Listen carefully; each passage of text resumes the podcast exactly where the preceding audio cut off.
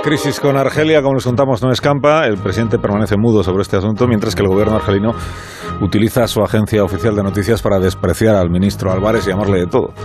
Le pregunto a Fernando Nega si la cabeza del señor Álvarez está en peligro. Si peligra. Fernando, buenos días. Muy buenos días, Alsina. Un ministro nunca debe olvidar el aviso de Pío Cabanillas Gallas. Empiezas a cesar en el momento de ser nombrado. La actitud correcta de un ministro, pues, es la de esperar su cese cada mañana, sobre todo si su cabeza es precisa para salvar la del presidente, que pudiera ser el caso de Álvarez.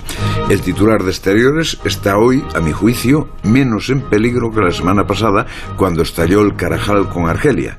Tú mismo, Alsina, detectaste un movimiento que decía los ministros hacen piña con Álvarez Deducción.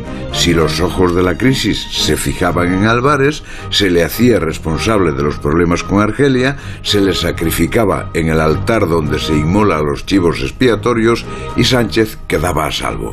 Yo creo que ahora, con el cese del ministro de Finanzas argelino, responsable de la suspensión de relaciones comerciales, disminuye la gravedad del conflicto y Álvarez queda un poco mejor.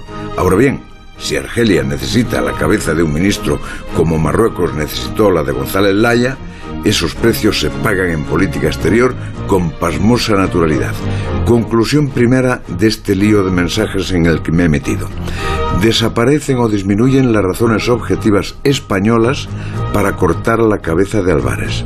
Conclusión segunda. Si Argelia la reclama, Sánchez se la dará con gran dolor de corazón. Y conclusión tercera y Álvarez la conoce mejor que nadie.